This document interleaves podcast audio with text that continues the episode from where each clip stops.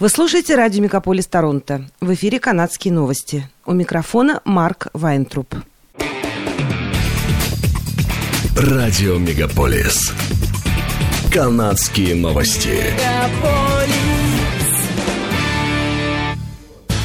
В эфире «Канадские новости» у микрофона Марк Вайнтруп.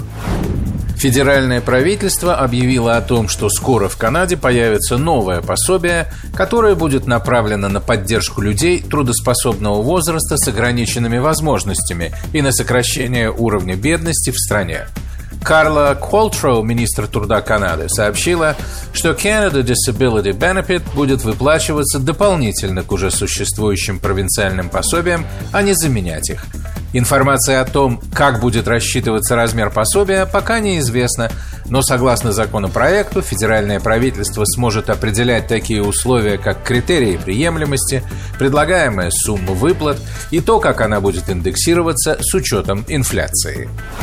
Через неделю после того, как федеральное правительство предложило заморозить продажи ручного огнестрельного оружия и ввести более жесткие меры по борьбе с насилием с применением огнестрельного оружия, продавцы оружия рассказывают, что ручное огнестрельное оружие разлетается с полок канадских магазинов. Это связано с тем, что законопроект C-21, скорее всего, не примут до осени. А нормативные акты, направленные на практическую реализацию мер по замораживанию продаж и использованию ручного огнестрельного оружия, также требуют не менее 30 дней заседаний парламента и вступят в силу не раньше начала летних каникул. По данным Департамента общественной безопасности, почти 2,2 миллиона человек имеют лицензию на владение огнестрельным оружием в Канаде – и 1,1 миллиона пистолетов зарегистрированы как оружие ограниченного поражения.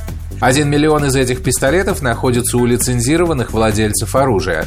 Остальные зарегистрированы на предприятиях или в музеях, говорят чиновники. Около 700 канадских предприятий имеют право продавать огнестрельное оружие ограниченного поражения, к которому относятся и пистолеты. С 18 июня в Квебеке отменяется обязательное ношение масок для пассажиров автобусов, метро, поездов и паромов. Как известно, маски были обязательны в течение почти двух лет, с 13 июля 2020 года. Таким образом, впервые за почти два года пассажиры смогут сами выбирать, носить ли им маску или нет – Правительство Квебека подчеркивает, что маски остаются обязательны для посещения лечебных учреждений, за исключением психиатрических лечебных учреждений, домов престарелых, центров CLSC и при посещениях семей медработниками. Министр здравоохранения Дюбе напомнил, что лица, переболевшие ковидом, обязаны носить маску в течение пяти дней после окончания болезни – а лица, проживающие с больными ковидом, должны носить маску в течение 10 дней с момента постановки диагноза. В воскресенье в Соединенных Штатах отменят требования о тестировании пассажиров на COVID-19, сообщает издание Global News. Путешественникам, направляющимся в Соединенные Штаты, больше не придется сдавать тест на коронавирус перед вылетом. Центры по контролю и профилактике заболеваний США заявили о том, что в этом больше нет необходимости. Агентство пересмотрит решение через 90 дней, если возникнет необходимость восстановить данные требования, например, из-за нового штамма коронавируса. В то время как провинции Канады и США ослабляют ограничения на COVID, некоторые члены парламента от либералов говорят, что подавляющее большинство членов их фракции хотят, чтобы федеральное правительство отменило требования по вакцинации путешественников, позволяя невакцинированным канадцам садиться на внутренние рейсы. Этот вопрос неоднократно поднимался на заседаниях региональных и национальных фракций, но депутаты не получили удовлетворительного ответа от министров кабинета или премьер-министра Джастина Трюдо о том, почему федеральные меры все еще действуют, когда провинции и страны ослабили большинство ограничений для своих жителей. Канадские пограничники получили выговор за сотни неправомерных действий в последние два года, в том числе за связи с преступниками, пишет издание CBC News. Агентство пограничных служб Канады, CBSA, заявило, что за последний финансовый год завершило 92 расследования. 12 сотрудников получили устный выговор, 42 – письменный выговор, а 38 были отстранены от работы.